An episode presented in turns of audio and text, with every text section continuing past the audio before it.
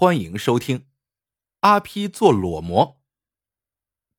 阿 P 是一家公司的小职员，老大不小了，还是单身汉，再加上没职位、没银子，用一句网上的流行语，叫做“我这心碎的捧出来跟饺子馅儿似的”。最近，阿 P 公司新来了一个女同事，叫孟小楠，年轻漂亮。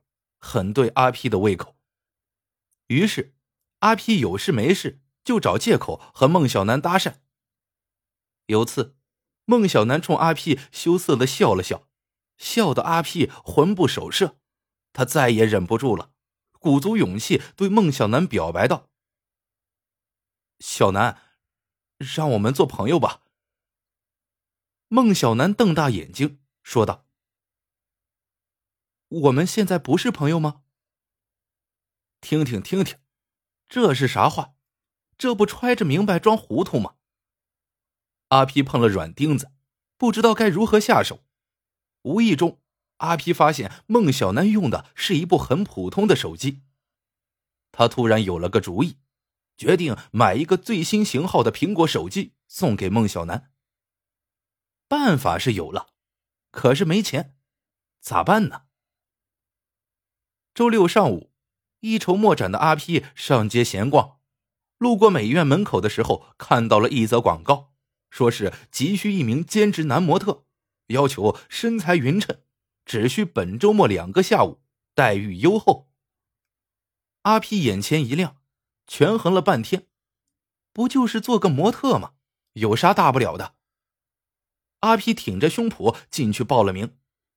美院油画系的罗教授打量了他半天，看他身材挺好，面部表情生动，马上就同意了。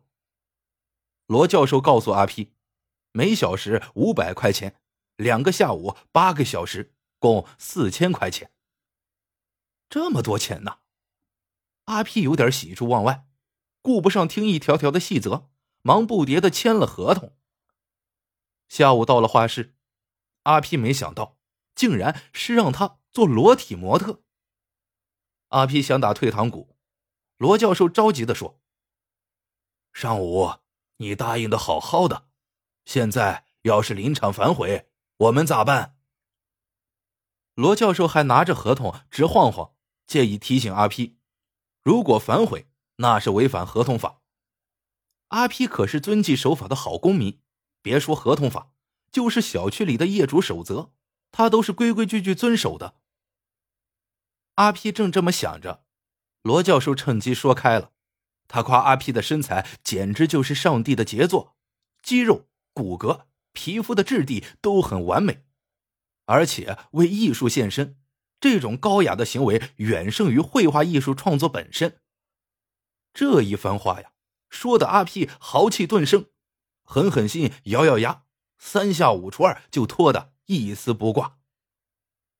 阿皮豪情满怀的披着条浴巾进了画室。我的个妈呀！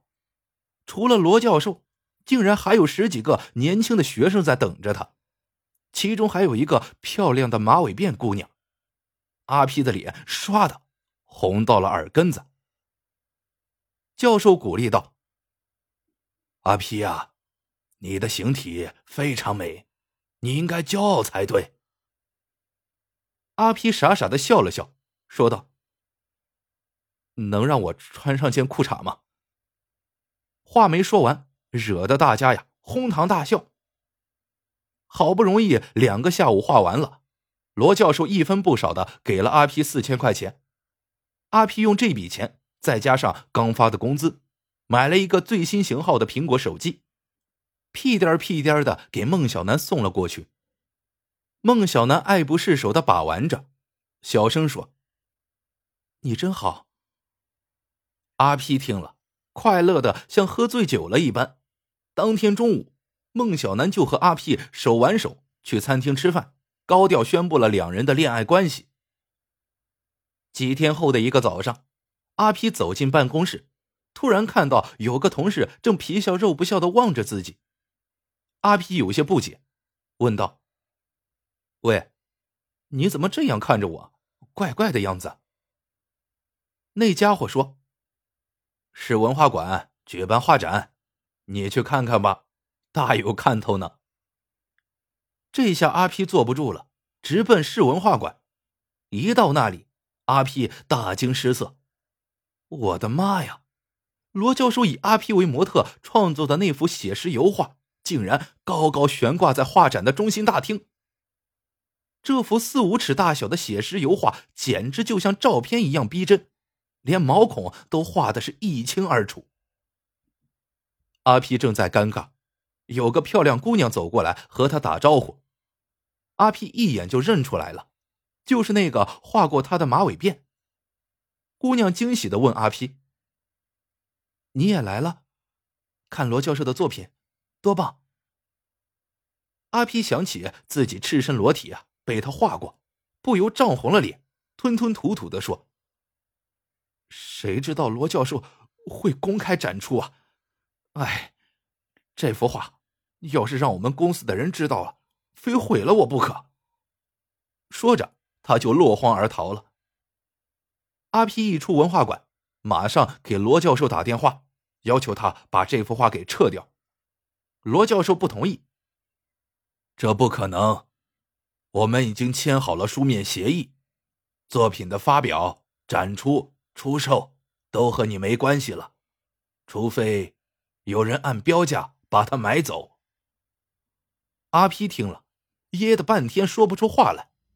他又试探的问罗教授：“那这幅画的标价是多少？”罗教授叹了口气，说道：“哎，这是我非常满意的一幅作品，但是由于这次……”是我们师生的联展，所以只象征性的标了一万块钱。一万？阿皮哪有那么多钱啊？他哭丧着脸，再也说不出啥话来了。紧接着，连续几天，公司里所有的人看见阿皮都抿着嘴笑。那天一上班，孟小楠把阿 P 叫到了一个角落，训斥道。你真是丢人现眼。说着，他拿出了阿皮送的那个手机，硬塞还给了他，然后义无反顾的扭头走了。阿皮是憋屈极了，模特做了，丑也出了，手机倒还还回来了。他望着孟小楠的背影，整个人都傻了。就在阿皮脑袋要死的时候，有一天，突然接到快递公司的电话。说有他的快件需要领取。阿皮取到包裹，打开一看，心中一阵狂喜，原来正是那幅写实油画。只要画回到自己的手里，这种负面影响就能终止了。是谁这么好心无偿的帮助了我呢？阿皮想来想去，也猜不出是谁。阿皮回到家，想撕掉这幅画。可看着画面上的小伙，确实线条很美，便忍不住自言自语的说：“多棒，多完美的小伙，你爸妈怎么生的你啊？”他有些舍不得撕掉，就仔仔细细重新包好，放了起来。过了一段时间，有个姑娘给阿皮打电话，告诉他。罗教授画作的价格如火箭一般往上窜，阿 P 的那幅写实油画价格也上涨了十几倍，有好多人想要收藏，不知阿 P 愿不愿意转让。阿 P 脱口问道：“你是谁？”对方咯咯笑了起来，说道：“那天我们在文化馆见过面呢。你马尾辫。”你叫啥呀？呃，你就叫我小兰吧。小兰，这名字挺好听的。阿皮问他：“哎，你怎么知道那幅画在我手里？”小兰假装生气的说道：“别那么没良心好不好？那幅画还是我买下后快递给你的。如果不信，包裹上还有我的电话呢。”是小兰买下画送给了我。慢着，慢着，慢着，一个漂亮妹子居然掏钱买画送给自己，这其中必有玄机啊！阿皮压抑住内心的激动，问：“你你为啥掏钱买画送我呢？”小兰说：“那天我觉得你看了画后很不开心。其实为美献身不丢人，维纳斯、大胃王都很美。阿皮，你真的也和他们一样？”阿皮被小兰夸的浑身上下晕晕贴贴的。他转念一想，问：“小兰，文化馆的画展应该也有你的画吧？我很想欣赏欣赏你的大作呢。”孟小楠跑了，阿皮不是傻瓜，他哪肯让眼前的机会擦肩而过呢？小兰很大方，说画展上有他的作品，不过不是那天画阿 P 的作业。于是阿 P 当机立断。和小兰约好在文化馆见面，一起欣赏画展。一踏入文化馆，阿皮如遭晴天霹雳一般，展厅里铺天盖地都是阿皮裸体的写实油画。原来，罗教授的那幅写实油画卖掉后，罗教授的学生们以为来了商机，于是把他们那天的作业全部都挂了出来。阿 P 瘫倒在椅子上。再也站不起来。这么多画，可咋整啊？再一想，他突然想到，一幅油画吓走了孟小楠，却带来了陪自己经历风雨、对自己不离不弃的小兰。哈哈，我阿 P 赚大了，从此再也不是单身一人了。这么一想，阿 P 又傻傻的笑了起来。